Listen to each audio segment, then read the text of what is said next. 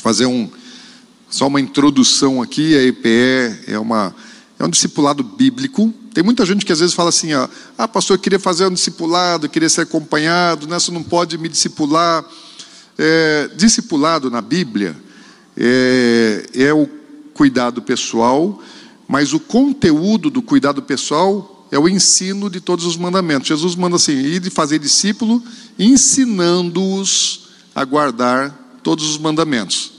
Então, o conteúdo de um discipulado né, é ensinamento. É ensinamento. O discipulador ele ensina o discípulo é, na palavra de Deus, é ensinar a guardar todos os mandamentos né, que o Senhor nos deixou. Então, isso seria, isso é um, um, um discipulado é, bíblico. Né? E eu, como eu não consigo fazer um discipulado pessoal, é, ensinar tudo aquilo que a gente tem aprendido na palavra e, sendo ministrado pelo Espírito, não dá para a gente fazer isso com, com todo mundo, não consigo nem fazer com a equipe pastoral, né? Temos, somos nove pastores aqui na igreja, então já tentei até fazer uma época com os pastores e nem isso a gente conseguiu fazer, dar conta de ter é, tempo para ter uma, uma, um bom acompanhamento. Mas o, o bom discipulado é ensinar a Bíblia. Não é só tomar café e comer pão de queijo junto. Isso é bom também, né? Mas é ensinar a Bíblia é o discipulado que Jesus nos deixou. Então, o EPE é o nosso discipulado bíblico.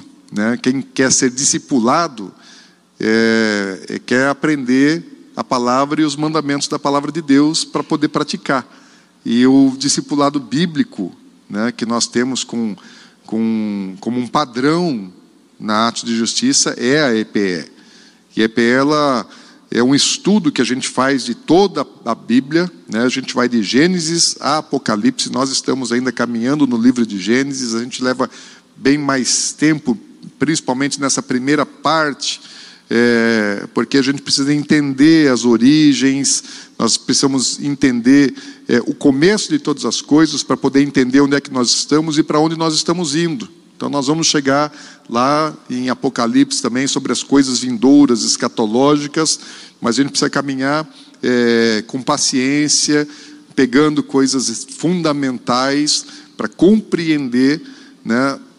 Tudo que nós vivemos hoje, eu preciso conhecer o passado, eu preciso conhecer a história, eu preciso saber o dia de ontem, preciso saber de onde nós viemos, qual é a nossa origem. Então, nós estamos já estudando na EPE, quem não veio antes, nas apostilas já vai é, já vou mandar impresso também o link, vai estar embaixo o link é, das, das aulas que nós tivemos anteriormente que estão no YouTube.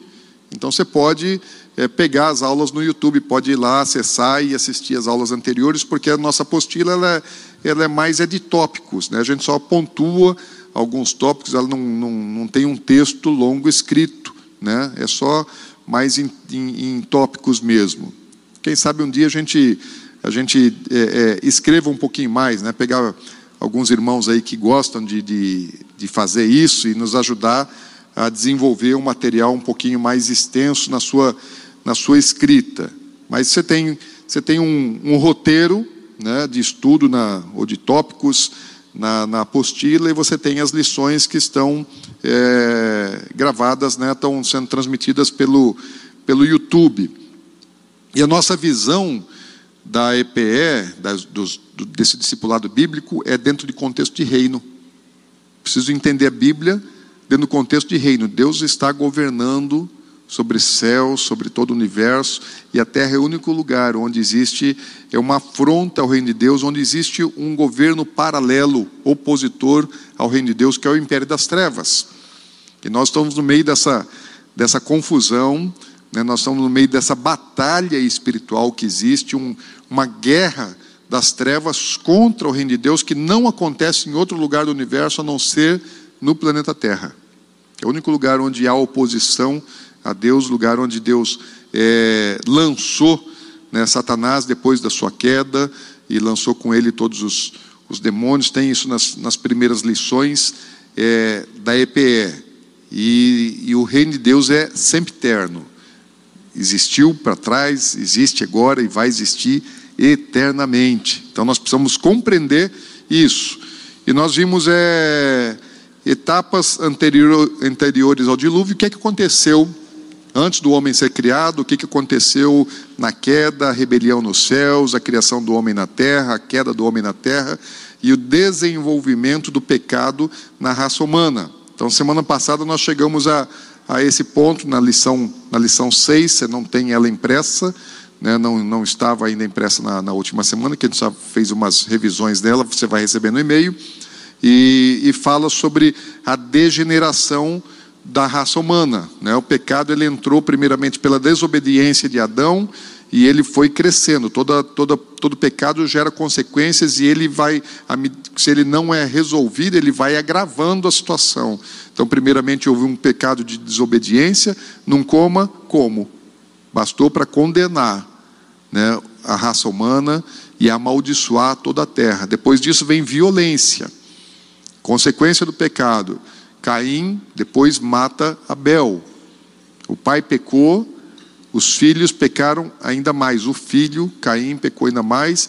E depois disso, o pecado continua crescendo. Imoralidade. Nós vimos é, é, algumas questões na, na, na, na, semana, na semana passada, a respeito, inclusive, de, de anjos né, que deixaram o seu estado original por se atraírem pelas mulheres filhas dos homens, né, coroa da criação, o que Deus fez de, de mais formoso na criação, e eles, atraídos por isso, né, vieram para a terra, se relacionaram, e aí sair, surgiram novas, novos seres, novas criaturas, que a Bíblia chama dos gigantes, e Deus exterminou o mundo antigo. Então nós vimos na semana passada que Deus ele pegou aquela confusão toda, o mundo estava todo ele, todo intento do, do, do ser humano era mal, é, a respeito da, daquilo que estava acontecendo, não só Gênesis fala, é, Judas fala a respeito é, dos anjos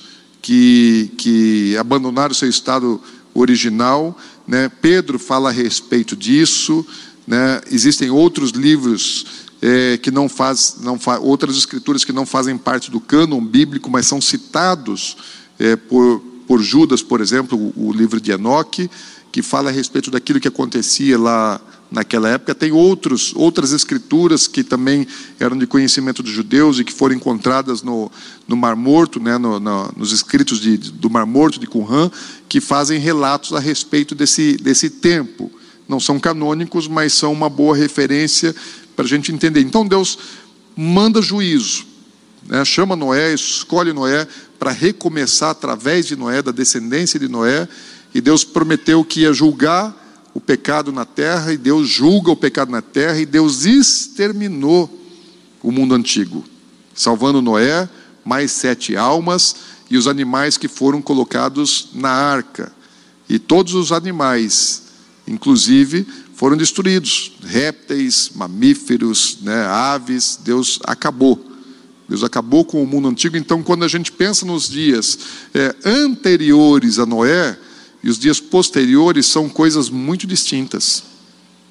Muita diferença. Não dá para você pensar numa, numa sequência natural. Houve sim uma interrupção de algo que existia e um recomeço. Houve um novo começo. Então, Vamos falar um pouco hoje sobre esse recomeço da humanidade.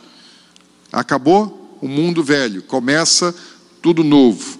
E aqui, quando é, encerra o dilúvio, quando cessam as águas do dilúvio, quando Deus faz parar a, a chuva, lembrando que dilúvio é algo que aconteceu, um derramamento de água, como o mundo nunca havia visto. Aliás, o mundo não conhecia nem chuva, né? porque Antes do dilúvio, Deus ele, ele regava a terra né, é, é, com, com um orvalho que umedecia. Então, a terra antes do dilúvio, ela, ela era uma terra que tinha um clima é, diferente do clima que nós conhecemos hoje.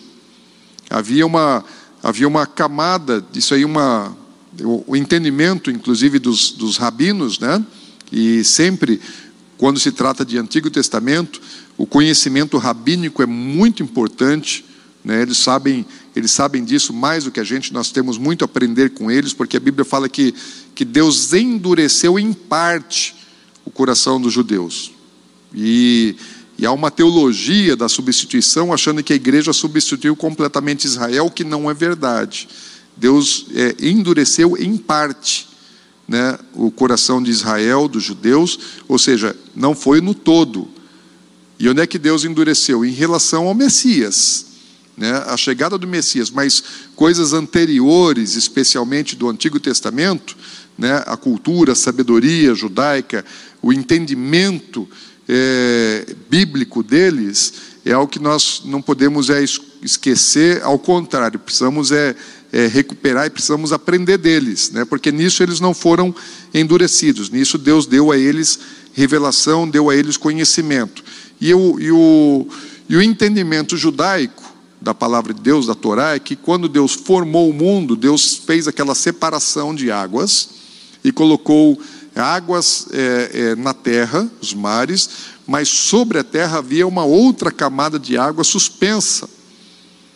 A teoria científica disso é de que essa camada de água, ela filtrava os raios danosos à nossa saúde, ultravioleta, raios solares que, que envelhecem, né? é uma das causas do envelhecimento da célula é, é são raios é, é, solares, né? que envelhecem a célula, a gente vai envelhecendo, o nosso corpo vai envelhecendo, porque as células elas envelhecem individualmente e, os, e o corpo envelhece como um todo. E antes disso, é, uma das razões de o homem ter longevidade, viver quase mil anos, é que as células não eram envelhecidas como as nossas, né, pela, pela radiação solar que nós estamos sujeitos. Né, o homem não estava sujeito a isso. Era outro clima, era um clima agradável, um clima equilibrado. Provavelmente é, não existiam as estações ou as variações das estações como nós as conhecemos hoje. Podia assim, nos, nas calotas polares, sim, mais frio, podia já ser, né? Podia já ser geladas. Mas a, a, variação de temperatura que nós experimentamos, aqui em Campo Grande experimenta a variação de temperatura, num dia ela oscila mais de 15 graus às vezes, né? Isso não existia no passado. Essas coisas fazem mal para a nossa saúde, para o nosso organismo. Eles tinham um clima perfeito, de umidade, de temperatura, de pureza de ar, as plantas que eram geradas né, eram melhores do que as nossas, os animais eram, eram mais saudáveis, eram melhores. Enfim, o mundo mudou. O mundo mudou. Quando Deus faz as águas é, superiores elas descerem, como imagina assim que tivesse uma camada de água sobre a terra, tem a terra, e sobre a terra uma camada de água. Se você for é, estudar um pouquinho de astronomia, você vai ver que, que é, no universo existem muitos astros que são assim. As nebulosas, elas, elas são formadas né, é, por materiais distintos, mas muitas delas têm assim uma grande camada de água em estado gasoso envolvendo é, é determinados astros. Então a Terra também tinha alguma coisa é, semelhante a isso, né, na teoria científica, é, de acordo com, com a Torá, né, com a Bíblia. E Deus ele abriu é, janelas né, é, é, nos céus, né, no, no firmamento, para que essas águas pudessem descer. Imagina que tivesse uma, uma camada de água ao redor da terra e Deus ele abre um tampo, abre um abre ralo, né, e aquela água ela vai escoer por, escoar por aquele ralo e vai ser derramada na terra. Então, não necessariamente ela foi ela, ela choveu intensamente em toda a face da terra, mas na região onde estava habitada, onde estavam os homens, a água veio abundantemente e ela caiu e ela se espalhou. Então a inundação né, do dilúvio é uma inundação universal. Mas pode ser que a chuva que caiu é, lá nas cabeceiras vão transbordar aqui. E muita água. Né? Então, as teorias é, e os estudos a respeito do dilúvio são, são, é, são universais. Então, todas as culturas antigas, elas falam de dilúvio. Cada uma conta de um jeito. Né? Então, as culturas mais antigas do mundo, elas contam a respeito de uma inundação universal. E há é, vestígios né, é, é, de inundação universal, ou seja, é, na, no continente americano há vestígios do, do dilúvio, e espalhados por mundo todo há vestígios do dilúvio. Agora, quando Deus faz parar a chuva, fala assim, Gênesis 8, 2 fala: Fecharam-se as fontes do abismo e também as comportas dos céus, e a copiosa chuva dos céus se deteve. O que, que Deus está fazendo? Falou: fecha. Fechou o ralo do céu, parou de entrar água. Só que as portas dos céus, elas, elas tinham sido abertas para que o dilúvio descesse. Então Deus, depois dos dias que derramou a água, ele fechou. Então, estava falando assim que essa, essa, essas águas, elas estavam separadas é, da terra por aquilo que a Bíblia chama de firmamento. Se a gente, é, eu não entrei muito nesse detalhe quando nós vimos o capítulo 1 sobre a criação dos céus e da terra. Mas Gênesis capítulo 1, né, versículos 6 a 9, fala que Deus ele fez o firmamento e chamou o firmamento de céus. Ok? Então, firmamento e céus está falando da mesma coisa. Então, lá atrás, na criação, Deus fez um firmamento e chamou esse firmamento de céus. Hoje, quando nós falamos dos céus, é, nós falamos daquilo que nós conhecemos. Agora, quando Deus fez o firmamento lá atrás, e isso também foi chamado de céu, é, a visão de céu que eu e você temos, quando olhamos para cima, é diferente da visão de céu que os habitantes da terra tinham antes do dilúvio. A Bíblia não fala muito a respeito disso, mas existem algumas algumas citações. Por exemplo, Jó é o livro mais antigo da Bíblia. O livro de Jó foi escrito antes do Pentateuco, antes de, de, do livro de Gênesis, ele é anterior às, às, aos escritos de Moisés. E no livro de Jó, no versículo 37, está aí na sua apostila, impresso, não precisa abrir, versículo 18, quando Deus está é, é, é, questionando, Jó fala, ou quando a Bíblia está falando a respeito das coisas é, sobrenaturais, fala, ou, ou estendeste com ele o firmamento, que é sólido como espelho fundido. Ou seja, está falando assim, o que é, como era o firmamento? Era como algo estendido, algo expansível, e ele se parecia espelho fundido, uma, algo feito uma fundição. Lógico, espelho no passado não era feito do mesmo material que nós temos espelho. Né? Hoje eu não sei qual é o material que se produz o espelho, né? mas é um vidro espelhado. É, no passado, o espelho ele era feito de, de metal fundido. Por exemplo, é, é, espelho você fazia com, com metais, com bronze, por exemplo, então você tinha é, espelho para fazer o, o, o para refletir as imagens. Então os céus ele era semelhante a um metal fundido, né, como se houvesse uma grande chapa de metal fundido, e com, com, mas não é opaco, né, mas translúcido. Lembra que nos céus, é, o chão do céu é de ouro, e ouro tão puro que ele chega a ser transparente. Está lá no livro do Apocalipse, não está? Não está isso no livro do Apocalipse? Então, fala que o, o chão dos céus, ele é de ouro puríssimo. E ele é transparente, ele é translúcido. Dá para ver através dele. Quando a gente pensa em metal hoje, a gente não enxerga através do metal. Mas o ouro do céu dá para ver através dele, tam, tamanha a sua pureza. Então, algo semelhante talvez a isso, era aquilo que o homem podia ver, como se houvesse é, é, uma, uma chapa, né, uma, uma cúpula. Imagina uma taça virada de cabeça para baixo, uma cúpula cobrindo a terra, como se fosse um metal fundido, mas que não era opaco. Você podia é, ver através dele. Se isso era era compacto, né? A Bíblia nos fala semelhante, era como, né? É, é como um espelho fundido. Não quer dizer que seja isso. Deus fez coisas é, que nós às vezes não, não temos acesso, não conhecemos. Então, ainda que, que depois do dilúvio o homem não pudesse mais ver aquilo, porque Deus ele fez aquelas águas superiores descerem. Então, autores bíblicos eles falaram a respeito disso. E vamos tentar imaginar para facilitar a nossa compreensão daquilo que a gente nunca viu, daquilo que a gente não conhece, como se Deus tivesse feito a terra e os céus como é, um sobrado.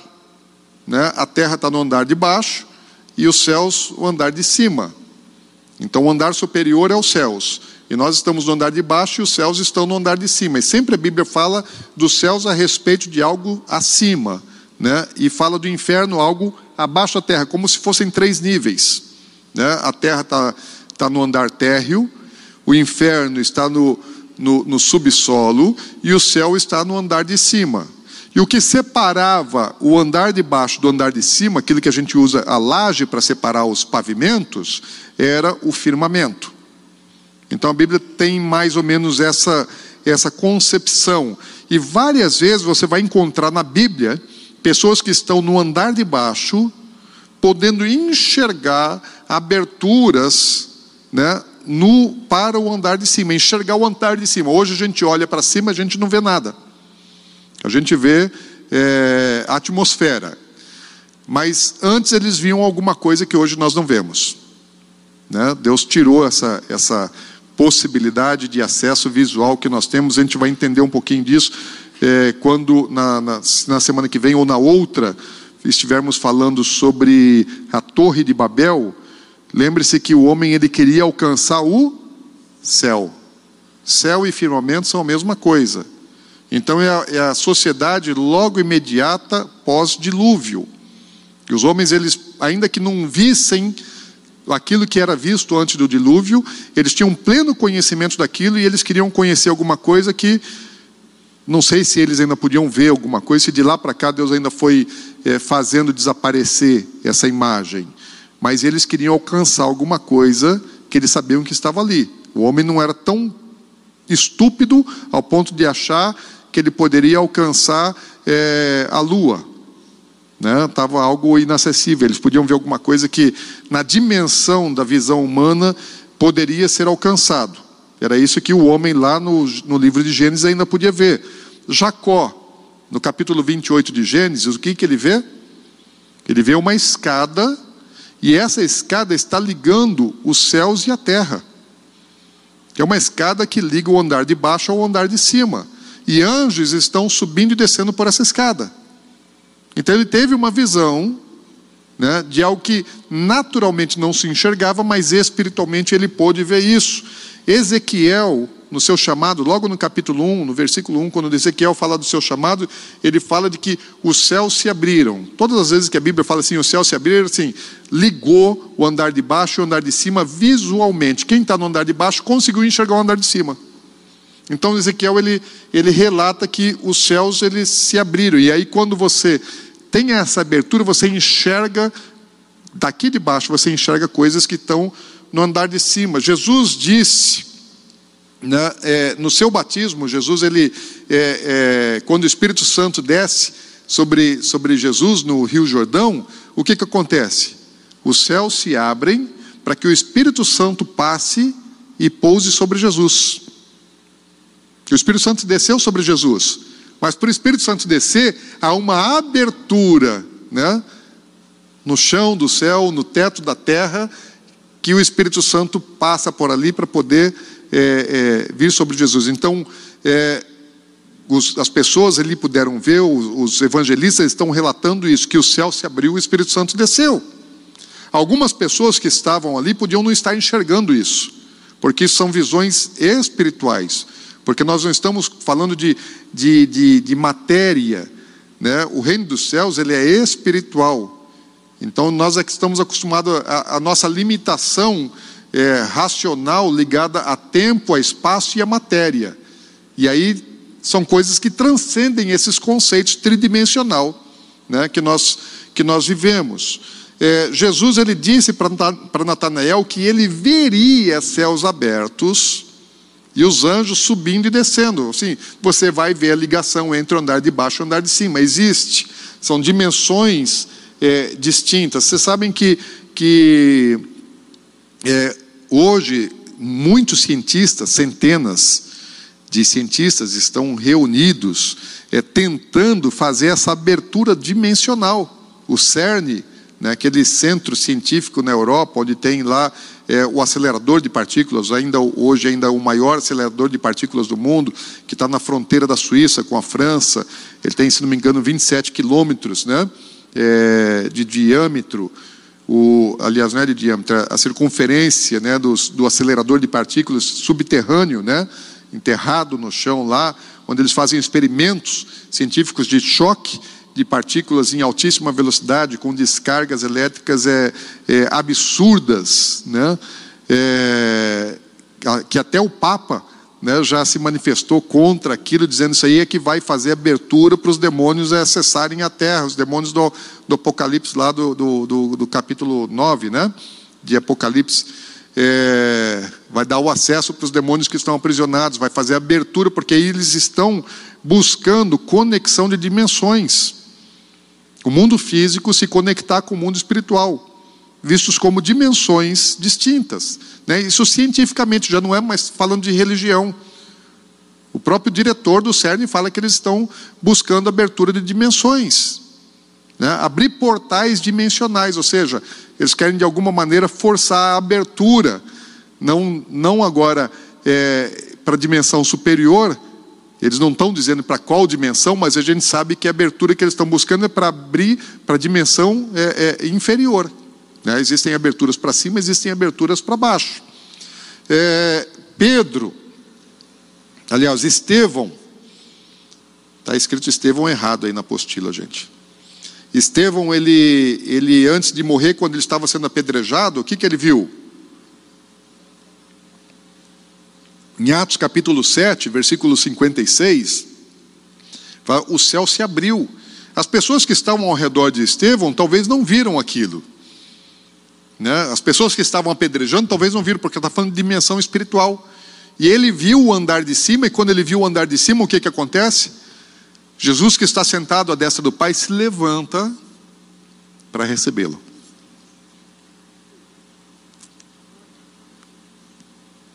Você pode imaginar isso? Eu queria ser pedrejado. Que privilégio, gente, poder é, morrer igual Estevão morreu, testemunhando, né? falando da verdade, falando do Senhor, testemunhando a fé do Filho de Deus e ser recebido como mártir pelo Senhor. Ele viu, né? e outras pessoas viram, porque Estevão não sobreviveu para contar. Né? Ele, na hora que ele viu, ele relatou, né? e alguém, os discípulos que estavam juntos, é, ouviram o relato, mas eu acredito que outros também puderam ver, que ele não viu sozinho, que mais alguém que tinha o Espírito Santo também pôde ver isso. Pedro, quando ele está em Jope, Jope é, é, é, é, vizinho de Tel Aviv, é um lugar lindíssimo, muito bonito. Né? Quem for em, em, Israel em março vai poder. Nós vamos em Jope, né? é uma cidade portuária, onde, onde Pedro ficou hospedado na casa de Simão, o curtidor. E quando ele estava na casa de Simão, o curtidor, ele, ele jejuando e ele sentiu fome, ele estava no terraço e aí ele tem aquela visão maravilhosa que o céu se abre. Ele está olhando para os céus, o céu que a gente conhece. E aí de repente o céu abre e ele vê espiritualmente, né, com um objeto como um lençol é, é, segurado, amarrado nas quatro pontas, que se desce naquele lençol tinha todo tipo de animal impuro. E Deus dá uma ordem para ele: mata e come. Então aquela experiência ele vê os céus. Deus está falando a respeito da salvação dos gentios para Pedro, lá em Jope, né, uma cidade onde o céu se abriu e aonde o evangelho foi liberado para ser anunciado aos gentios. Então, Jope é, é, é, é maravilhoso, é, além de ser um lugar lindo, bonito, uma visão né, do, do mar azul, do Mediterrâneo e da cidade de Tel Aviv, é, um porto muito, muito joia, né? é uma, tem, uma, tem uma história, tem uma unção, tem algo que, que aconteceu lá que fez diferença para mim e para você. O Evangelho chegou a nós, mas antes o céu se abriu ali, para poder chegar a nós. No livro de Apocalipse, na volta de Jesus, é, fala que quando Jesus ele vem dos céus, o que, que vai acontecer? O céu vai se abrir. E essa, isso que está separando as duas, os dois ambientes, se abre para que Jesus passe, assim como se abriu para o Espírito Santo, ele, se, ele vai se abrir para Jesus passar com todos os exércitos celestiais, e eu creio que nós vamos estar voltando junto com Jesus nesse momento. A gente já vai estar no andar de cima e a gente vai voltar para o andar de baixo. Para a gente voltar para o andar de baixo, vai abrir o céu para a gente poder passar junto com Jesus e todos os seus anjos. E eu acredito que quando o céu se abrir na volta de Jesus, ele, ele vem para reinar na terra, aí ele não será mais fechado, ele vai permanecer aberto.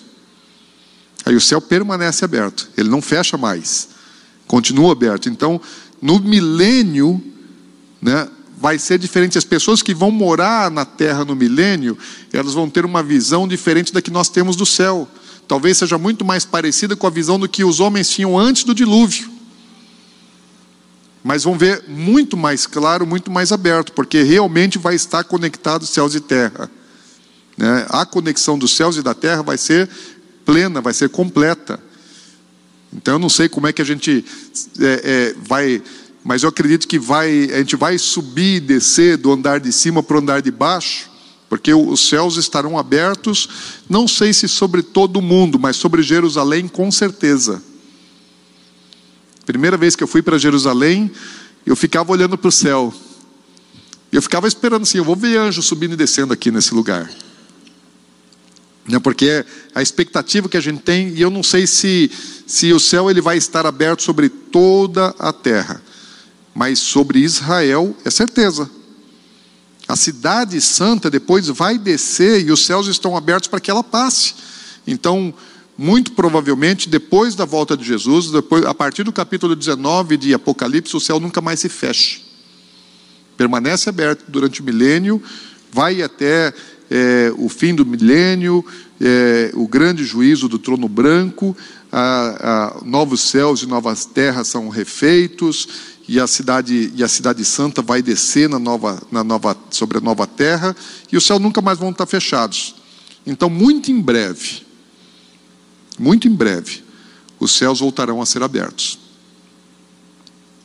Antes, porém, né, existe um novo julgamento. Agora, aqui está falando assim: a terra ela está no, no, no, pavimento térreo, tem um andar de cima, mas tem um andar de baixo. E também está dizendo, às vezes, às vezes, as pessoas podem pensar assim: bom, é, agora é, viajou na maionese, né? Essas histórias todas aí é que, entenda uma coisa, gente, o, o autor de Hebreus, ele fala assim, olha, vamos avançar para coisas mais profundas, né? deixando as coisas elementares da fé, vamos avançar para aquilo que é completo, conhecimento completo. Então, estou citando coisas que normalmente assim, ah, não, mas isso não é o tipo de coisa que a gente, que a gente vai pregar sobre essas coisas num domingo à noite? Nunca. Para quê? Né? Qual a utilidade de você é, ministrar isso num culto de domingo, pregação, mensagem? Né? E, e, e qual que é a utilidade desse conhecimento? Para mim tem utilidade, mas isso altera muito pouco o nosso cotidiano, o nosso dia a dia. Então, por isso, assim, a gente não, não estuda essas coisas. Então, só se você for pegar e for pesquisar, estudar para querer saber mais sobre, sobre coisas dessa natureza que parecem até bobagem. Fala, não, até parece heresia, mas estou citando aqui várias passagens bíblicas que falam a respeito disso. E também fala é que as profundezas do abismo se fecharam. Nós estamos ainda no capítulo 8, versículo 2, não saímos do mesmo versículo. As profundezas né, do abismo, aquilo que acessa o abismo, né, agora a parte inferior também fechou. Do que é que está dizendo? Vamos voltar lá em Judas, nós citamos isso na semana passada, vamos voltar, Judas, versículo 6. Só tem um capítulo, Judas. Fala assim: e os anjos Aqui, os que não guardaram o seu estado original, mas abandonaram o seu próprio domicílio, ele tem guardado sobre trevas com algemas eternas para o juízo do grande dia. Pedro, isso, capítulo 6 de Gênesis, fala a respeito desses filhos é, é, de Deus que se relacionaram com as filhas dos homens, né? Então, esses filhos de Deus não são linhagem de Sete, ainda que algumas correntes acreditem nisso, que existiam duas raças na terra, os descendentes de Sete e os descendentes de, de, de Caim. Né? Mas é, não faz muito sentido isso, porque senão todos os descendentes de Caim seriam maus e todos os descendentes de Sete seriam bons, mas a Bíblia fala que todo o gênero humano se corrompeu, que não havia pessoas justas, a não ser Noé. Então todos se perderam e, e, e não há, não há é, outros fundamentos bíblicos para poder é, dizer isso. Isso é uma interpretação de uma das correntes, inclusive parte do judaísmo até, até acredita nisso, e outra parte não.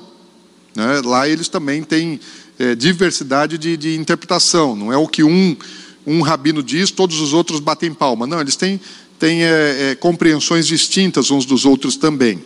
Agora, Pedro, quando está falando a respeito disso, também diz o seguinte: ora, se Deus não poupou anjos quando pecaram, antes precipitando-os no inferno, entregou abismo de trevas, reservando-os para o juízo. Tanto Judas como Pedro está falando: olha, teve uma casta de demônios, de anjos, que eles foram aprisionados. Que esses caras não estão por aí soltos hoje, operando. Hoje existe é, um monte de demônio agindo na terra, que são aqueles um terço que deixaram os céus com Lúcifer. Presta atenção na diferença. A Bíblia não diz que esses aqui são aqueles que saíram com Lúcifer. Tem os que saíram com Lúcifer, né, um terço dos anjos que foram precipitados na terra. É, lá pela segunda lição da EPE a gente fala disso, a lição 2, é, provavelmente é, esses anjos não foram aprisionados nos abismos. Os que foram aprisionados nos abismos são aqueles que são citados em Gênesis no capítulo 6. Esses continuam aprisionados. Né? Tem demônio solto e tem demônio preso. Se você for ver alguns, alguns filmes de, de ficção, aquele de Guerra de Titã, essas coisas assim, falam a respeito de, de, de de, é, de, de, dessas, dessas coisas do mundo espiritual. Vocês já viram filmes de, de que tem assim, é, é, que essa conotação, né? se não me engano, um desse negócio de titã aí, tem um negócio assim, né? de uma casta lá de, de, de demônio que está presa lá, e depois é, tem uma forma que eles acabam sendo libertos. É, cadê o outro microfone? Está aqui. Já pegaram daqui. Está aqui. Não, é que também está na, também tá na, na, na, internet, e aí a gente perde a sua pergunta se você não falar no microfone. Então vamos ouvi-la. Eu, eu, já tinha dúvida desde a aula passada, mas aí eu não quis perguntar porque eu achei que isso seria muito óbvio, que esses anjos fizessem parte desse um terço. Não. É, eles não fazem, então? Não fazem. Esses são aqueles que, que, que Pedro fala que eles, eles, eles seguiram após outra carne.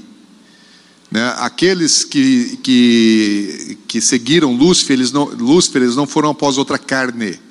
Quando fala de carne, está falando daqueles que desejaram as filhas dos homens. Então, esses, eles foram aprisionados. Né? Quando que eles foram aprisionados? No dilúvio. Por que, que Deus mandou o dilúvio? Porque o mundo estava completamente corrompido. E ainda existiam, existia ainda, você pega o capítulo 6 de Gênesis, quando Deus decide mandar o dilúvio, esses demônios eles estão agindo na terra. E estão até gerando uma, uma raça de gigantes. Deus precisava acabar com essa bagunça, Deus precisava exterminar com isso, inclusive com os gigantes. Os gigantes eram mortais, porque eles eram filhos é, de, de, de, mulheres. Então eles tinham é, um corpo físico mortal. Os demônios não. Então o dilúvio não matava demônio afogado. Esses anjos que, que abandonaram o seu estado natural, né, atrás de outra carne. Esses, eles, eles são espirituais, são seres espirituais, de alguma maneira eles incorporaram, é, mas eles não morrem no dilúvio. E o que é que Deus faz com esses demônios? Os aprisiona no abismo. E o que é que vai, o que é que vai é, é, acontecer? Lá na frente eles vão ser libertos, mas para você entender um pouquinho mais disso também, na, daqui duas lições talvez, quando a gente falar da Torre de Babel, é, lá quando, quando o homem ele está construindo a Torre de Babel, o lugar onde é que eu não vou entrar no detalhe agora porque a gente vai vai estudar isso mais cuidadosamente daqui dois domingos provavelmente. O lugar onde onde foi construída a Torre de Babel é, na, na, na, na, cultura pagã é, da Mesopotâmia, né, da Babilônia, ali era um lugar de acesso de portal às águas profundas do abismo. Então, provavelmente, a Torre de Babel, é, o homem tinha a intenção de fazer conexão com aqueles, com aqueles anjos caídos que foram aprisionados. Havia intenção de liberação, porque Deus os aprisionou. E o homem, ele queria. É, Nimrod, ele estava contra Deus e ele queria a liberação daqueles demônios novamente, porque aqueles demônios eles ensinaram muitas coisas à humanidade no passado. Né? Então, é, havia um intento, aparentemente, da liberação daqueles demônios. E, e tanto eles, eles é, é, existiram, eles são mencionados em outras ocasiões na Bíblia, que quando Deus dá é, os mandamentos, quando Deus dá os dez mandamentos para Moisés, o que, que ele diz lá em Gênesis, no capítulo 20, versículo 4? Fala assim: Não farás para ti imagem de escultura, nem semelhança alguma do que há em cima nos céus, nem embaixo na terra, nem nas águas debaixo da terra.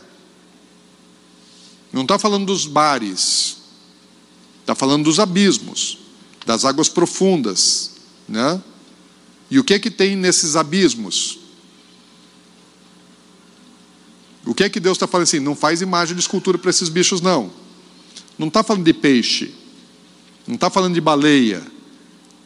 Está falando de seres que foram aprisionados. Agora, o homem, ele conhecia isso? Conhecia. Quando, quando a Torá foi dada, ela, ela, ela foi dada é, 500 anos depois do, do dilúvio, aproximadamente. Então, havia ainda o conhecimento, a cultura, a transmissão daquelas coisas, né? Porque não existia, não existiam escritos, mas a transmissão oral no passado era muito forte. E então, e o homem ele pintava, né? Desenhava. Então você vê na cultura egípcia essa questão da, da, da, da escultura, da pintura, de criaturas é, espirituais era muito séria, muito forte, né? Na, na, na Mesopotâmia, na, na, no, no, berço de, das, de civilizações antigas, então existem imagens de outras criaturas que Deus fala assim para Moisés: não façam, né? não façam menção a essas criaturas. Por que, que Deus está falando é, é, é 500 anos depois não faz? Porque tinha gente que estava fazendo. Alguns povos que adoravam demônios, a gente vai entender um pouquinho mais quando a gente falar sobre, sobre a origem do, do, do culto pagão é, eles, eles tinham essas imagens em mente, pintavam, desenhavam, eles eram assim. Os filhos de Noé não tinham ainda a Torá, e eles conheciam né, essas criaturas. Traz o microfone aqui, cadê o. Ah, tá aí já?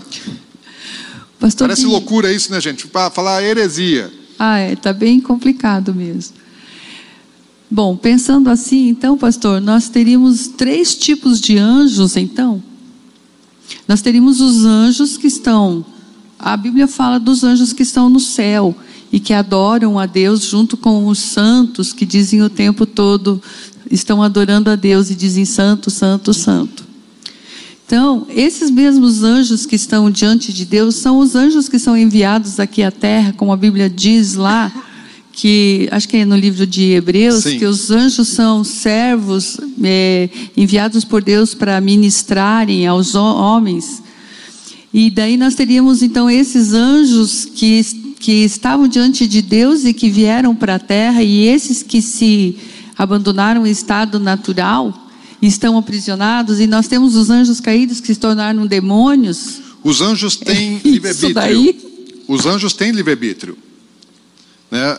Por isso que o autor de Hebreus ele fala assim: olha, vamos, vamos avançar um pouco das coisas elementares.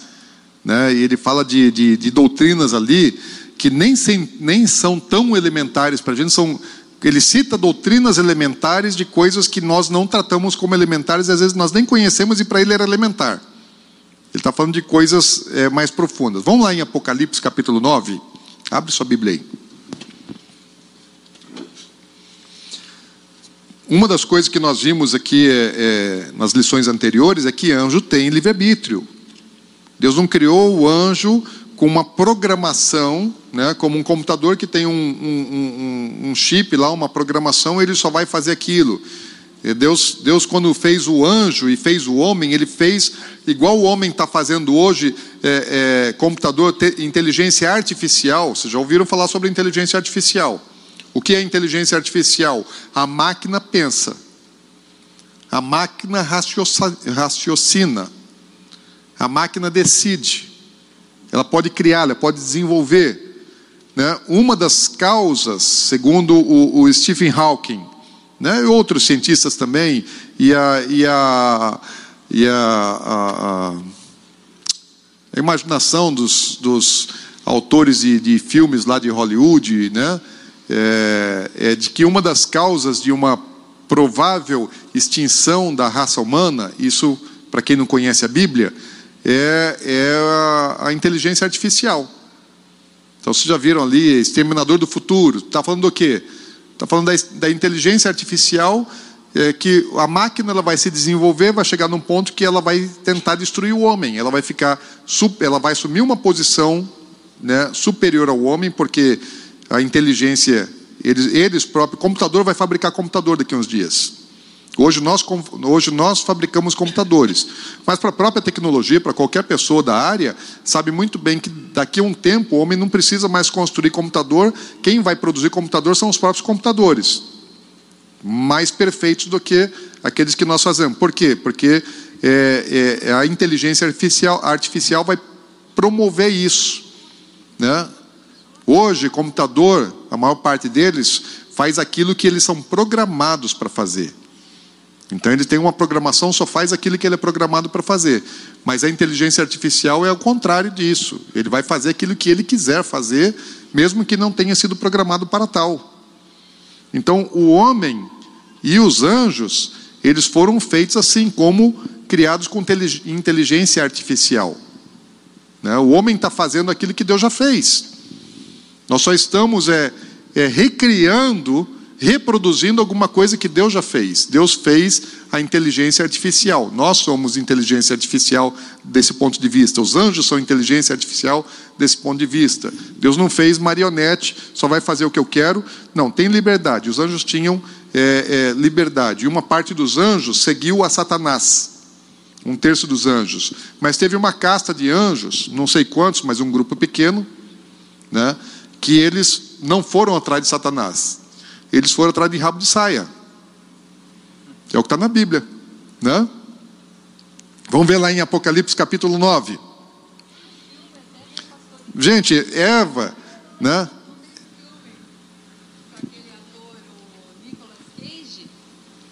Tem um filme, né? Que o Nicolas Cage é um anjo e ele se apaixona por uma mulher, né? E depois ele abandona o estado natural dele para ele abandona, ele deixa de ser um ser espiritual para se tornar um homem. Gente, Hollywood, Hollywood, Hollywood é ele é assim é uma fonte de informação de coisas espirituais muito forte, né? O que se produz ali tem uma origem né, satânica muito forte. Eles não estão inventando assim, não. É, é, existe uma conexão com realidades espirituais e as ficções científicas e coisas que Hollywood produziu há décadas e décadas e décadas atrás se tornam realidade muito tempo depois. Hoje nós vivemos coisas que alguns anos atrás era pura ficção.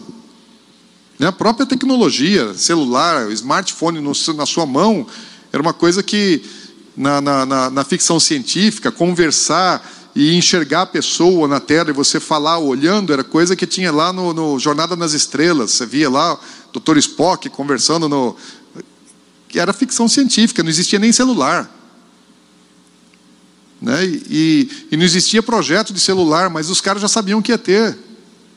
E quantas outras coisas né, é, é, os filmes de Hollywood prenunciaram e estão prenunciando muitas coisas. Muito daquilo que está sendo produzido hoje, é, daqui a algum tempo vai ser realidade no mundo. Especialmente a manifestação é, demoníaca num nível físico natural.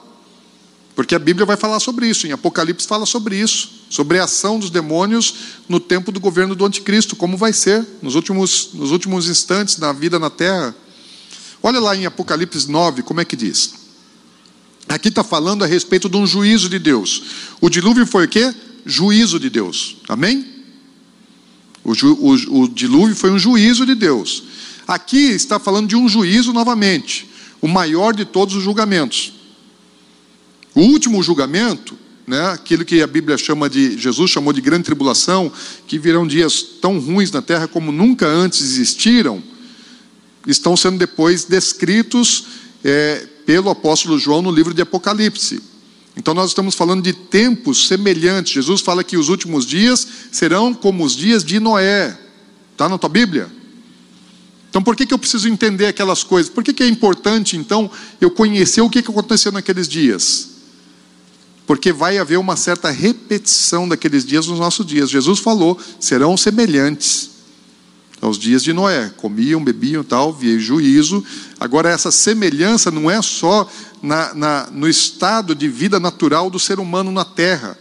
Comia, bebia, casavam, davam-se em casamento, plantavam, colhiam, faziam negócios. Isso é uma das, das referências que Jesus falou. Parece normal, mas espiritualmente não está nada normal. Porque ele fala assim: vai multiplicar a iniquidade na terra nos últimos dias. Ao tal ponto de Deus ter que ir, de, de Deus ter que abreviar os últimos dias para que haja salvação, porque senão ninguém é salvo. O que, que aconteceu nos dias de Noé? A, a iniquidade se multiplicou tanto que só sobrou um. Só que nos últimos dias, Deus não vai fazer isso. Não vai deixar se salvar apenas um. Deus vai salvar muita gente. Ele não vai deixar é, é, é, de salvar e não vai deixar a iniquidade é, se tornar tão é, ampla ao ponto de ninguém mais crer e ninguém mais se salvar e de todo mundo pecar. Estão entendendo? Deus vai ter que encurtar a coisa. E como é que Deus vai encurtar? Juízo.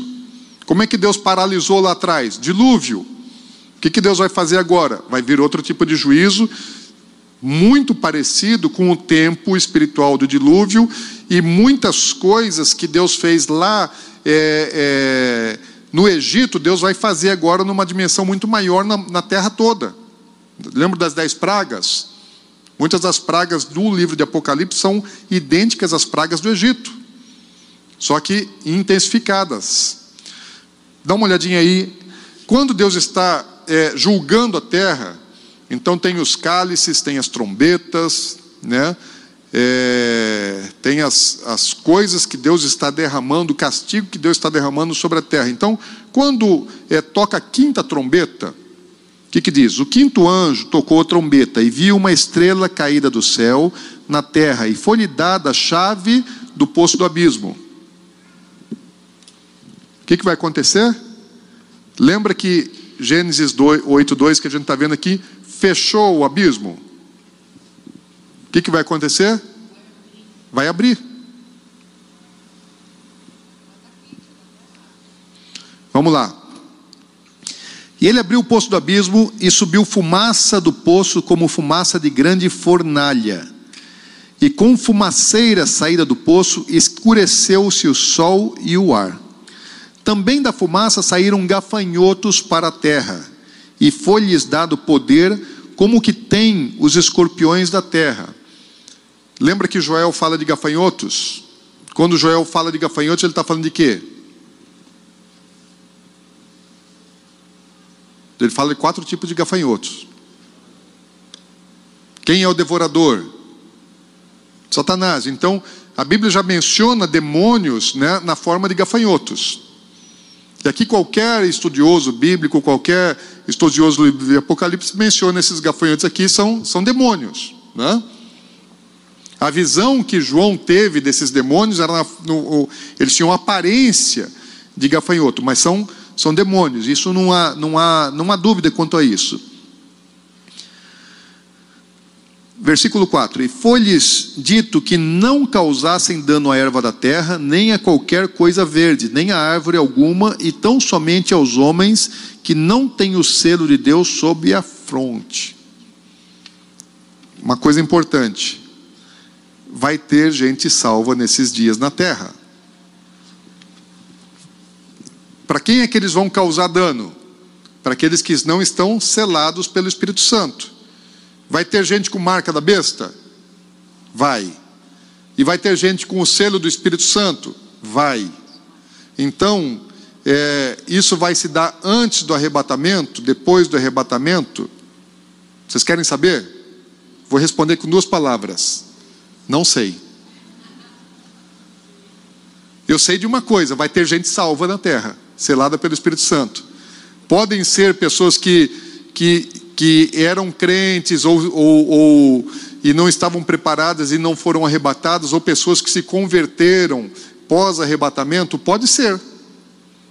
Crente desviado. Imagina lá, é, você tem filhos e você vai para os céus e, e, seus filhos não vão. Ou então você, é, é, seu cônjuge não vai, porque estão dois na cama, um sobe e outro fica. Pode ser que aquele que fica fale: Meu Deus, foi embora minha esposa, foi embora meu marido, e agora? Era verdade, agora eu preciso me converter. E vai se arrepender de verdade, de fato. Só que vai ficar numa terra ruim. Enquanto está lá, o cônjuge subiu, né? o outro ficou. Um está lá nas bodas do cordeiro e o outro aqui está fugindo do capeta. Porque ele vai estar tá perseguindo os crentes. A Bíblia fala que ele vai perseguir né, que ele vai ter autoridade para fustigar os santos. Capítulo 13 de Gênesis fala que, que vai ser dada autoridade para Satanás para perseguir e vencer os santos. Esses demônios aqui não vão poder tocar nessas pessoas, em que sentido que não? Mas você pode tocar ao redor dela. Né? Você não toca na pessoa, mas você toca Jó, quando Satanás ele, ele, ele, ele pediu para tocar em Jó, Deus não permitiu tocar em Jó, mas pediu, permitiu tocar na, na família e nas coisas dele. Depois, lá na frente, Deus autorizou tocar até nele. Mas no início, Satanás pôde matar os filhos, né, pôde matar a família de Jó e pôde destruir os seus bens. Então, o fato de eu não ser tocado diretamente por Satanás, ele não vai poder pegar em mim, mas ele pode pegar ao meu redor tudo que está ao meu redor. É melhor não ficar, gente. É melhor a gente subir, amém? Oi, é, microfone aqui. Não, aqui, mas aquele que fica não sobe? Não será salvo? Não, aqui, aqui eu entendo que vão ter pessoas salvas na terra, que ele não vai poder tocar. Quem são? Aqueles que estão selados pelo Senhor, né? Os que, for, os que têm o selo de Deus estão salvos.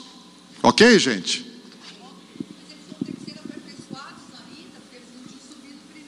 É, o aperfeiçoamento vem pelo arrependimento, pelo quebrantamento. Então, o sofrimento, da dor, né? Nesse momento, a salvação é pela dor. Passou a graça. Não vai mais ter graça, né? Acabou o tempo da graça aqui, gente. Aí é dor. Oi? Então, vão, aqueles que forem verdadeiros vão ter que aguentar. Vão pedir para morrer, com certeza. Mas Deus vai falar: não, fica mais um pouquinho aí, aguenta aí. Só mais um pouco. Um, é, como diz, é mais um poucochinho de tempo. Né? Não está na Bíblia lá?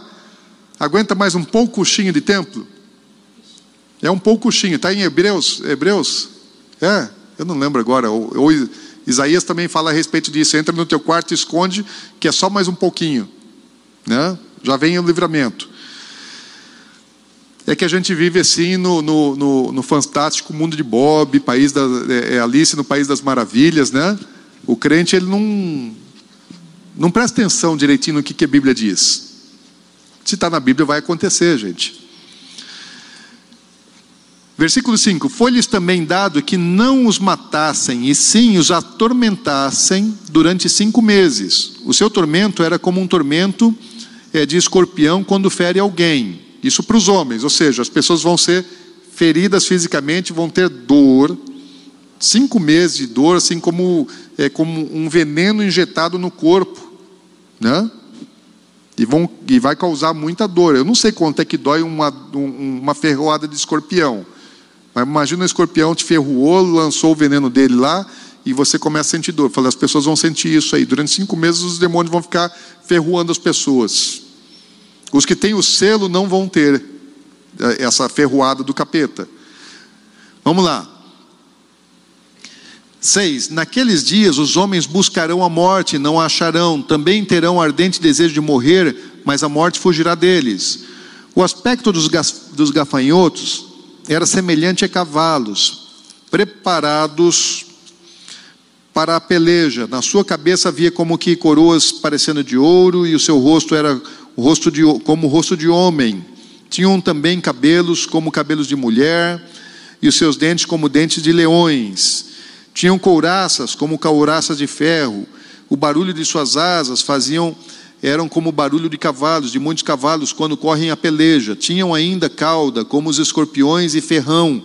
Na cauda tinham poderes nas, para causar dano aos homens por cinco meses. Tinham sobre eles, como seu rei, o anjo do abismo, cujo nome em hebraico é Abaddon e em grego Apolion. Onde é que está esse cara hoje? Está preso. O que é que nós vimos agora aqui nos, nos no, no, volta aí na sua apostila? Você vai entender melhor agora é, é, Judas 1,6. E a anjos, os que não guardaram seu estado original, mas abandonaram seu próprio domicílio, ele tem guardado sobre trevas, em algemas, para o juízo do grande dia. O juízo do grande dia não é o dia do, do trono branco, o juízo do grande dia é o grande e terrível dia do Senhor, que é um período, dia que não é 24 horas, é um período, é um tempo de julgamento de Deus sobre a terra. Então, quando é que eles vão ser liberados? No tempo do juízo. Pedro fala isso. Os entregou a abismos e trevas, reservando-os para o juízo. Ok, gente? Tá. Tá, tá Está ficando mais compreensível? Você quer falar alto aí? Lê para gente. Ah, tá. Mas vamos lá. Então, a Bíblia fala assim: olha, não, não faça imagem dessas coisas, porque elas existiam lá e era do conhecimento. Morreu o assunto. Né? Vamos sair do capítulo 8, versículo 2. Né? Vamos dar uma avançada aqui, porque a Bíblia ela tem 66 livros, e se a gente for um dia para cada versículo, a gente vai precisar é, é, de uma eternidade aqui.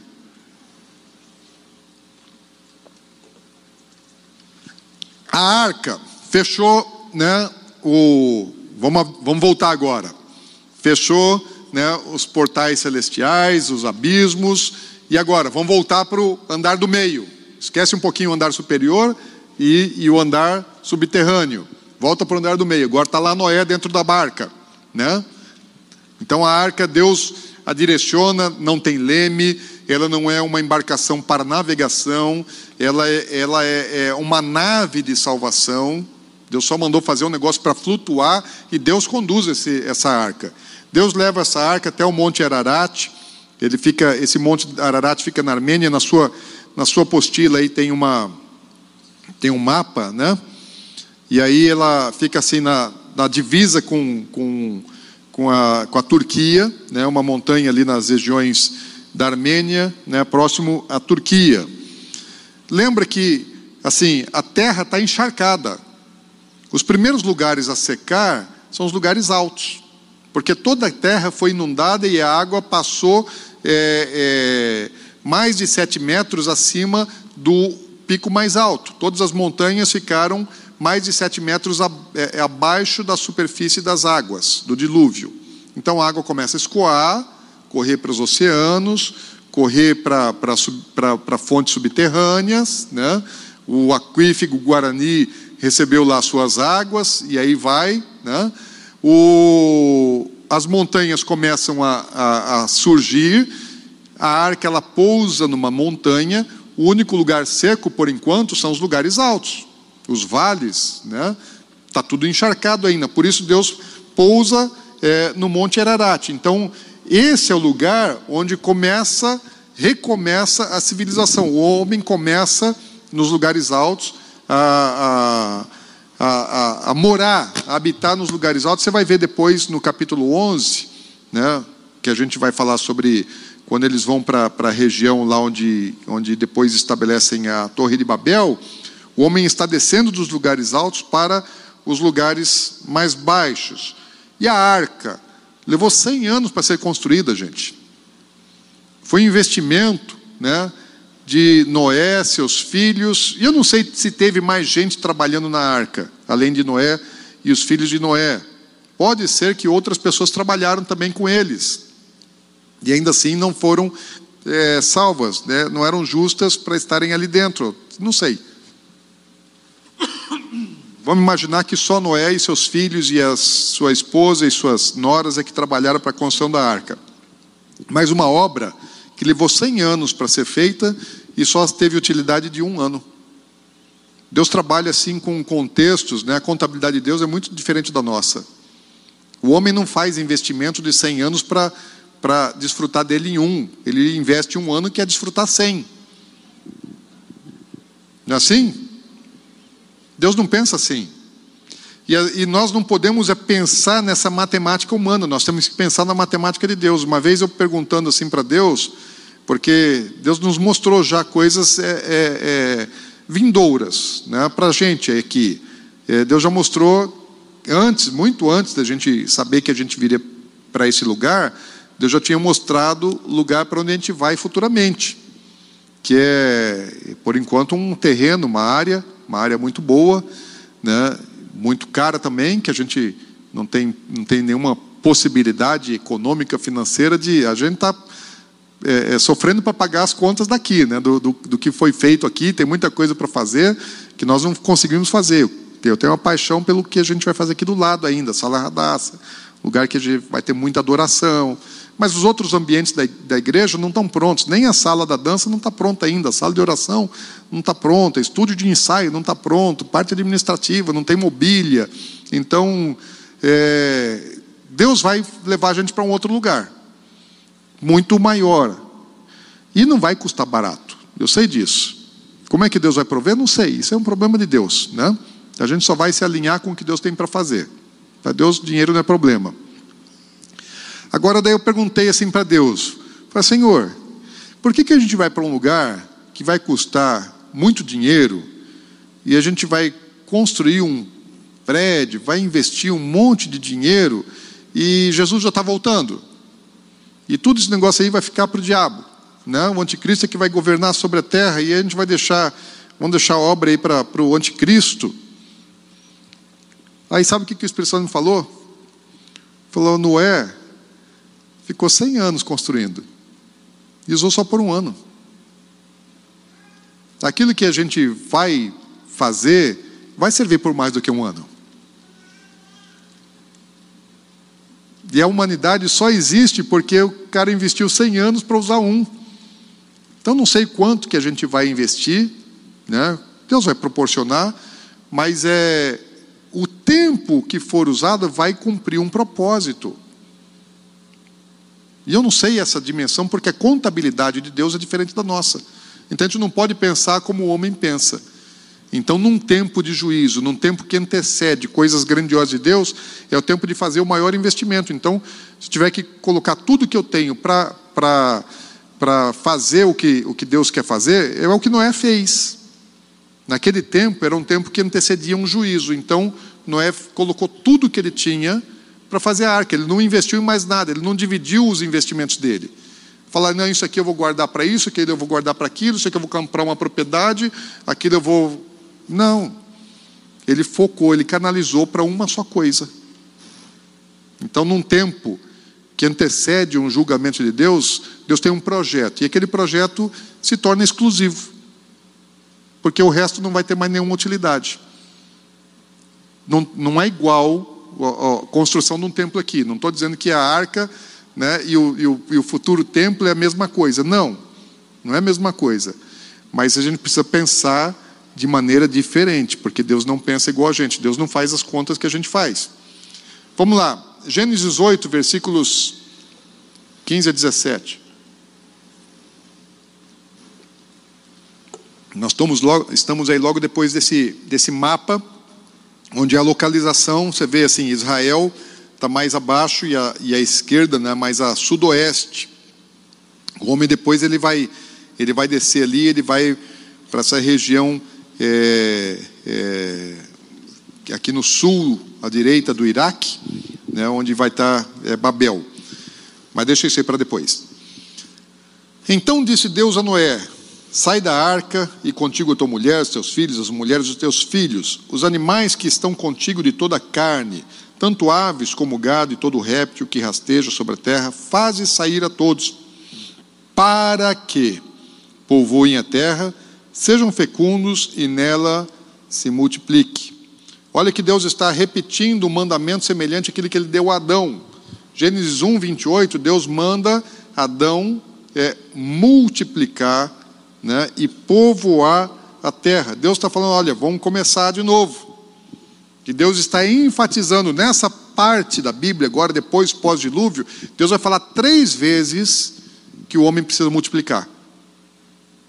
Falou: olha, multiplica povoa a terra, porque o projeto de Deus não mudou. Deus quer povoar a terra, Deus quer governar é, sobre os homens na terra, e Deus nunca mandou limitar a procriação. Deus nunca falou assim sobre, sobre você ter é, é, é, controle de natalidade, né? Assim, o tempo. Agora não, vamos formar primeiro, depois. Deus não fala sobre isso. Né? Eu não sei se Deus ele é a favor ou contra esse negócio de a gente procrastinar, né? ou procrastinar, que eu digo assim, esperar o tempo para mais para frente. Mas ele nunca mandou limitar, isso eu sei. Nós é que temos uma cultura não bíblica. A cultura ocidental de, de, de, de, controle de natalidade, no sentido assim de você limita a quantidade de filhos que Deus vai te dar, isso não existe na Bíblia, não existe. Né? Nunca Deus falou para não ter, ao contrário, é, a, a, a, fertilidade, né, a multiplicação de filhos sempre foi tido na Bíblia, a cultura bíblica é bênção. E para o judeu continua sendo. O judeu que tem a mentalidade né, dos autores bíblicos, eles continuam pensando do mesmo jeito. Estão lá fazendo um monte de filho. Daí as pessoas acham que é difícil. Olha, você anda em Israel e daí você vê assim aquelas é, aquela fila de criança. Né? Você anda num, num bairro judeu em Israel, então está lá uma fila de crianças. Tem aquela tem uma menina de 12, um, um de 10, de 9, de 8. Na pontinha da fila tem um de 3 aninhos. Estão lá indo de mão dada, tudo indo para a escola. Sozinhos. E é normal. E por que que está indo sozinho? Porque a mãe está lá dando de mamar, né? E para eles aquilo lá está normal. E aquilo é bênção. Quanto mais filho vem, mais felizes eles estão. Porque eles estão vivendo é, o que? A cultura da Bíblia. Deus falou multiplica. E Deus nunca falou assim, agora chega de multiplicar. Eles estão lendo a Bíblia, a Bíblia está falando assim: multiplica, vamos continuar multiplicando. Eles são tão infelizes, coitados dos judeus. Tão, eles assim não dão conta de cuidar dos filhos, né? É, eles estão pobres, é, o dinheiro deles não é suficiente para cuidar dos filhos, para criar. É, A vida deles é, é o brasileiro é muito melhor do que o judeu, muito mais culto, muito mais sábio, né? Muito mais rico. É, coitados deles, né? É que a gente faz associação assim, é, no Brasil é, é, o nordestino é que está fazendo um monte de filho, né? E a gente pensa que, é, que vai viver mal, né, porque no Brasil quem faz um monte de filho é o, é o nordestino, e lá não tem condição. Na verdade, esse não é o único fator. Né? Eles estão vivendo vários princípios, muitos princípios, e Deus abençoa pelos princípios que eles vivem. Mas Deus ele, ele enfatizou de que o homem precisava multiplicar. Agora o homem ele está é, plantado num novo mundo, é uma nova terra, é um novo mundo. Meu Deus, já são quase 11 horas. Deixa eu ver onde é que a gente vai. Nós vamos parar aqui no ponto 1. Eu ia, eu ia fazer a apostila toda, hoje não deu. Hã? É. Sério, gente, falta tudo isso.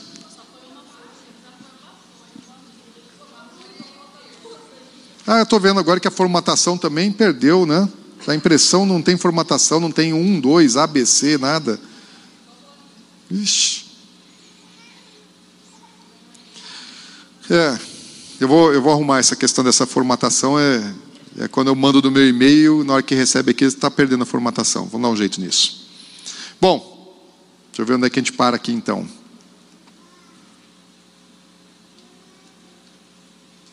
Bom, o homem ele está agora né, é, livre daquela, daquela situação que o mundo vivia de contaminação antes do dilúvio.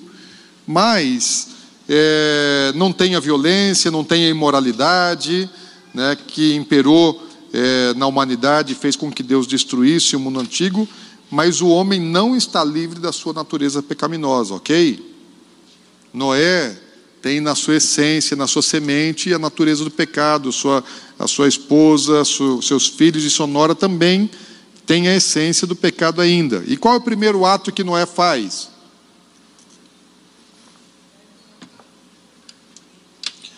Oito vinte. Levantou Noé um altar ao Senhor e, tomando de animais limpos e de aves limpas, ofereceu holocausto sobre o altar. O primeiro ato que Noé faz quando ele desce da arca é adorar. Ele pega dos animais que ele tem, ele vai lá e oferece, ele faz uma, uma oferta de primícia para Deus. Ele faz algo semelhante àquilo que Abel fez, ele pega o primeiro ele pegar a primícia e falar: a primícia é de Deus. Eu falo, antes de qualquer outra coisa, antes de eu construir uma casa, antes de eu fazer qualquer coisa para mim, ele vai lá e ele ergue um altar para Deus e ele faz uma oferta né, de primícia, ele faz uma oferta de sacrifício daquilo que ele tinha melhor é, é, é, na arca. Então Noé ele está começando um mundo novo. Ele está começando um mundo novo diferente da sociedade antiga. Ele está começando assim, adorando. E o que, que ele está querendo aqui? Por que, que Noé faz isso? Deus mandou o dilúvio por causa do pecado. Era juízo, castigo. E o que, que Noé está dizendo agora para Deus? Fala, Senhor, tem misericórdia de nós. Tem dó de nós. Né? A minha família, a minha descendência, aqueles que virão, Senhor, tem misericórdia da gente.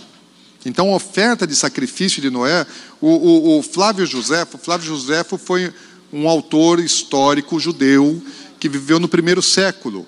Né? Então, é, tem PDF, né? o livro de Flávio Josefo, a História dos Judeus, você acha na internet em PDF, tem impresso, impresso ele é, ele é grande assim, né? Hã? É a história dos hebreus, né?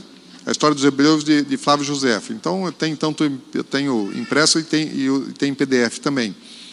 Então, Flávio José, sabe o que, que ele, ele, ele diz? Flávio José ele faz citações de coisas que os judeus conheciam da sua tradição oral.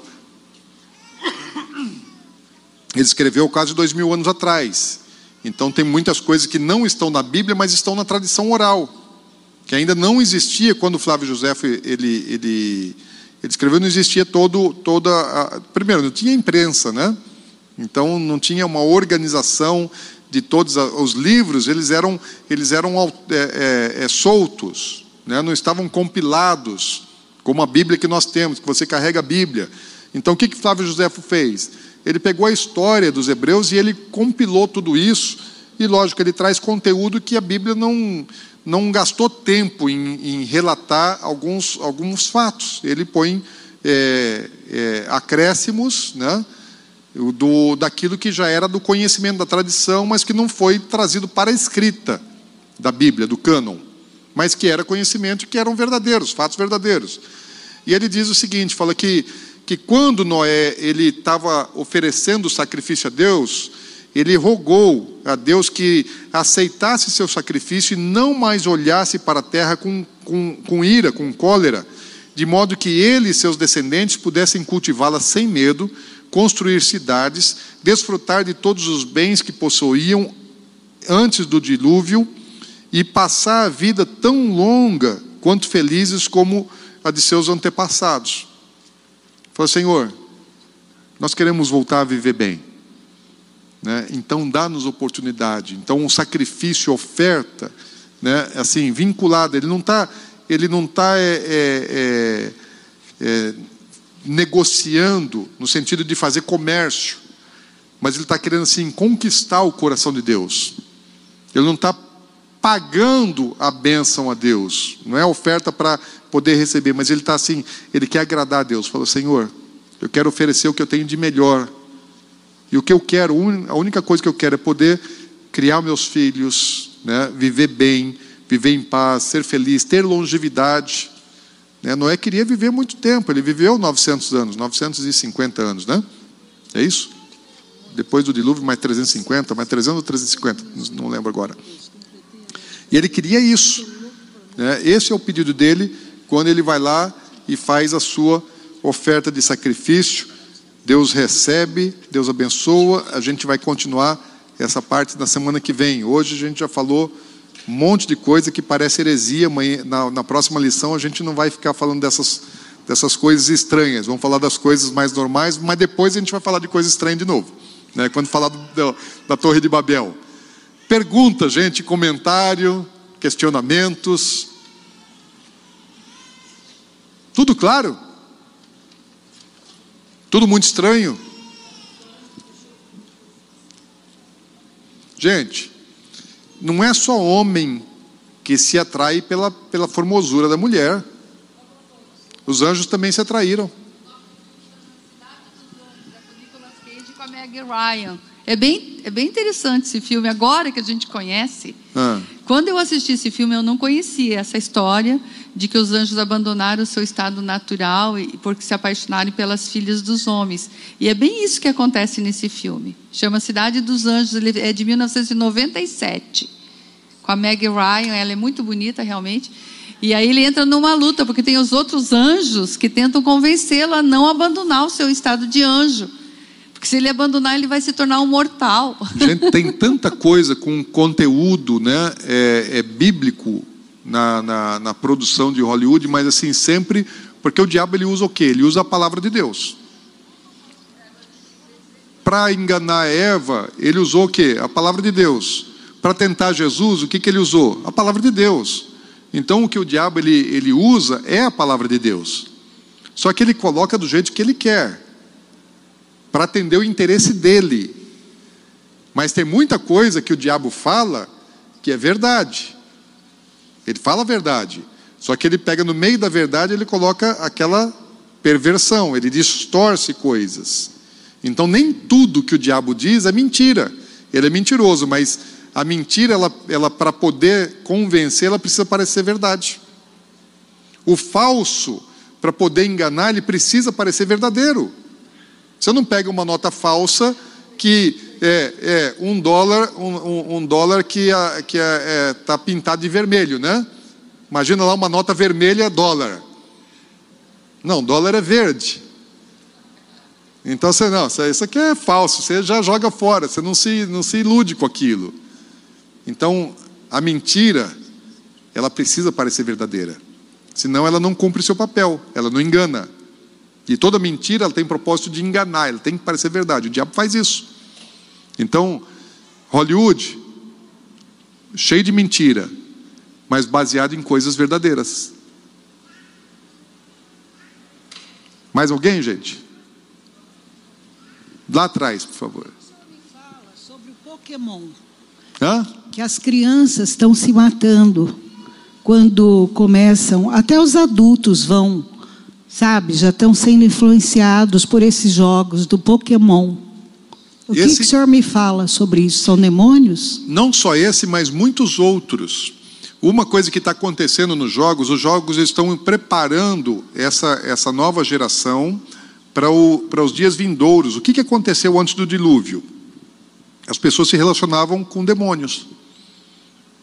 Né? Havia uma, uma, uma relação eh, material, física. Hoje existem pessoas que se relacionam fisicamente com demônios? Tem. Né? Existem é, é, é, é, é, mulheres que, que fazem pactos né? e se tornam é, noivas de Satanás e, e têm experiências né? de, de, de relação sexual com demônios. Existe. No ocultismo existe isso, existem relatos desse tipo de coisa. O que vai acontecer no tempo que esses demônios tiverem sido liberados, e, e não só deles, mas os outros que já estão agindo, que já estão é, trabalhando na Terra, é, vai haver uma interação do mundo físico e do mundo espiritual muito maior do que existe hoje. E os games, eles são preparatórios para isso. Por quê? Porque o que, que tem nos games? Tem um monte de criaturas, né, que de fato são demônios, são, são criaturas espirituais, não são seres naturais, são seres espirituais, incorporados em alguma, em alguma forma de matéria e, e, que as pessoas se relacionam com eles. Então, cada etapa de um, de um game, eu nunca joguei game, né? nem o Atari, eu nunca. Foi, é, nem esse.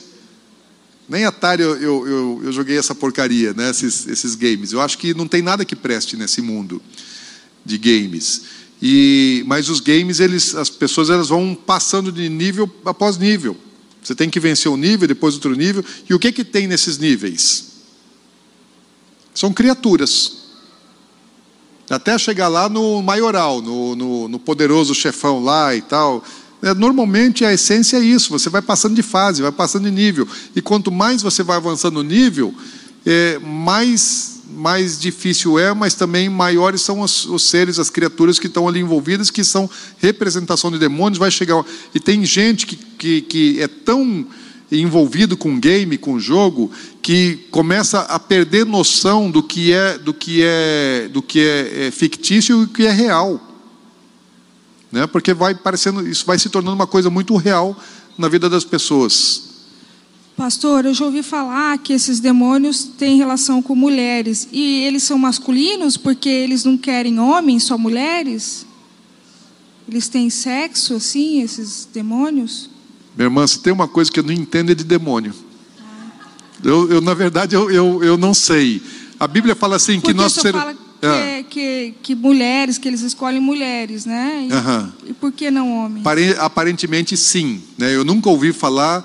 Tem, tem demônio, é, não sei se é, não sei se é, é a casta de demônios, né? de, de, de pombagiras, eh, são manifestos na, na, na personalidade feminina. Né? Todas, as, todas as, as formas de pombagira, Sete Saia, Maria Padilha, e todas essas outras desgraceiras aí, é tudo no- na forma feminina. Então eu não sei no estado original deles, eu sei sobre a manifestação, né, é, parte da manifestação dos demônios, que se manifesta de maneira feminina, tem Exumirim que se manifesta de maneira é, é, é, é, infantil, e tem várias manifestações. Agora, a, a natureza, a origem deles, eu não sei dizer. Mas Jesus fala que nós seremos semelhante, no, nos céus nós seremos semelhante a, a anjos que não se casam, nem se dão em casamento.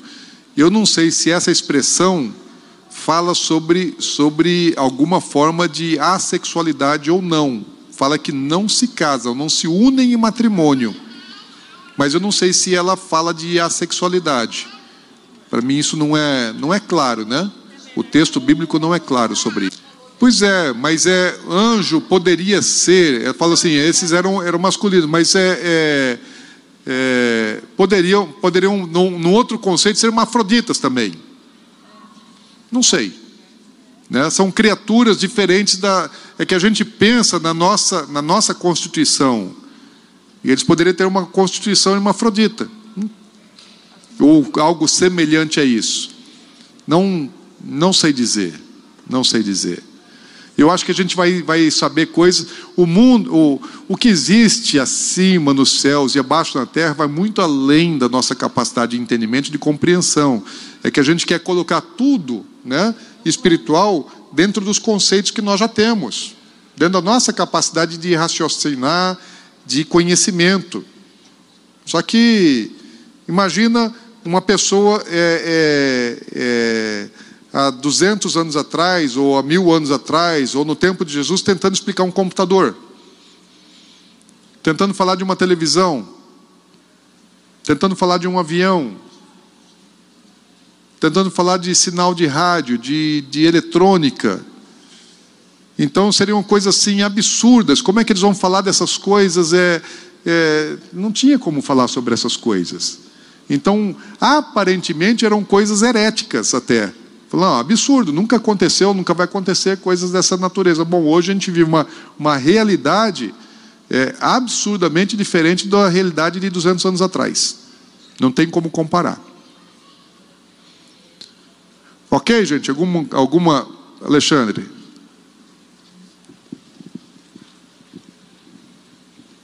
Eu não tenho conhecimento na Bíblia de anjos da parte de Deus terem essa influência como a gente observa, de demônios sobre os homens, né? Possessão, assumir características ou coisa parecida, né? É, existe alguma relação com uma passagem lá em Gênesis falando em que o Senhor passa para a imagem da serpente, dizendo que ela vai se alimentar do pó da terra? Aquilo seria também uma parte do castigo, né? De que sofreríamos por uma influência tão forte de demônios em nossas vidas, né? Porque se a gente observar as características dos demônios, muito se assemelha às características do pecado, né? E a gente tem tanta facilidade em assumir as características do demônio e uma dificuldade enorme de ter uma sensibilidade com o Espírito Santo. Isso tem a ver com aquela passagem lá de se alimentar do pó da terra? De certa forma, eu, eu penso que sim. Né? Não sei em que medida. Mas ali, quando, quando Deus ele castigou o homem, deu trabalho, deu, deu castigo para a mulher, deu, deu castigo para o demônio. Ele falou: vai ter que se alimentar é, do pó da terra. Você deu de comer para o homem, você vai comer do homem. O pó da terra ali somos nós. Né? Então, essa, essa relação é, de Satanás com o homem foi aberta lá no jardim do Éden. E ela nunca parou de crescer. Ela cresceu tanto, né, ao ponto de Deus ter que mandar o dilúvio. O dilúvio ele veio para interromper isso. Mas de lá para cá, a gente vai ver que na, na Torre de Babel recomeça e ela vai crescendo até chegar aquilo que tem no livro de Apocalipse. Então, essa Deus liberou essa essa essa essa interação é, do homem com o demônio a partir do momento que, de, que o homem comeu da árvore do conhecimento do bem e do mal. Ele passou a conhecer, a se relacionar com o mal, e Deus permitiu, porque é o que o fruto né, da árvore do conhecimento do bem e do mal produziria na, na no ser humano. Esse acesso, essa abertura. Né? Deus já tinha estabelecido isso antes do pecado. Mas eu acredito que, que sim, tem uma correlação forte. Mais algo, gente? Chega de viajar, né? Vamos voltar para a terra e vamos almoçar? Vamos orar? Fica em pé.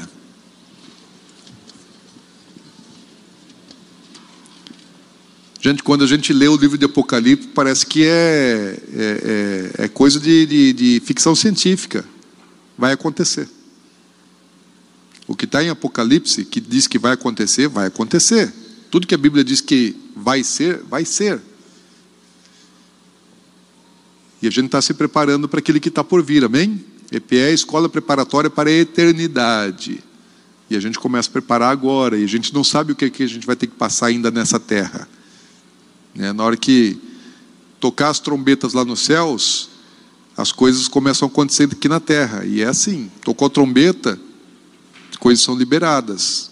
Pode ser que algumas coisas vão acontecer antes da gente subir. Pai, nós queremos é, te agradecer, Senhor, porque temos a oportunidade de ter a tua palavra e, e nós não temos o entendimento perfeito, completo. Muitas coisas são, são obscuras, muitas coisas não são claras, muitas coisas são confusas, assim como as coisas vindouras do Apocalipse são, são muito confusas, as coisas do passado também são confusas, a nossa mente de pouco conhecimento, de pouca experiência, com coisas da dimensão espiritual superior e, e, e inferior. E nós não queremos com as coisas de baixo, somente com as coisas do alto, só do Senhor. E nós pedimos, tem misericórdia de nós. Nós oramos como Noé orou. Dá-nos, Senhor Deus, que possamos viver bem, que possamos viver em interesse de coração, sermos felizes na criação dos nossos filhos, da nossa descendência vivermos para te adorar, para te servir, até o dia que formos é, arrebatados, ou o dia que formos chamados para nos encontrar com o Senhor.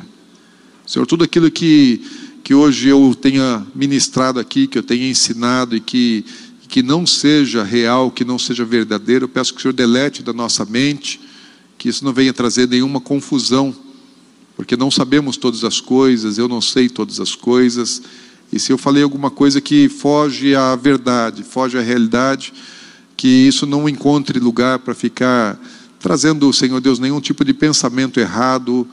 Então, simplesmente apaga, Senhor. E, e dá-nos, Senhor Deus, a compreensão do tempo que nós vivemos como um tempo semelhante aos dias de Noé. Percepção das coisas espirituais. Não permita-nos, Senhor, que fiquemos na ignorância, porque muitos sucumbiram nas águas do dilúvio porque ignoraram as coisas que o Senhor dizia a respeito do homem. E eu sei que o Senhor está olhando dos céus hoje. E o Senhor tem coisas que o Senhor está fazendo, que o Senhor ainda vai fazer.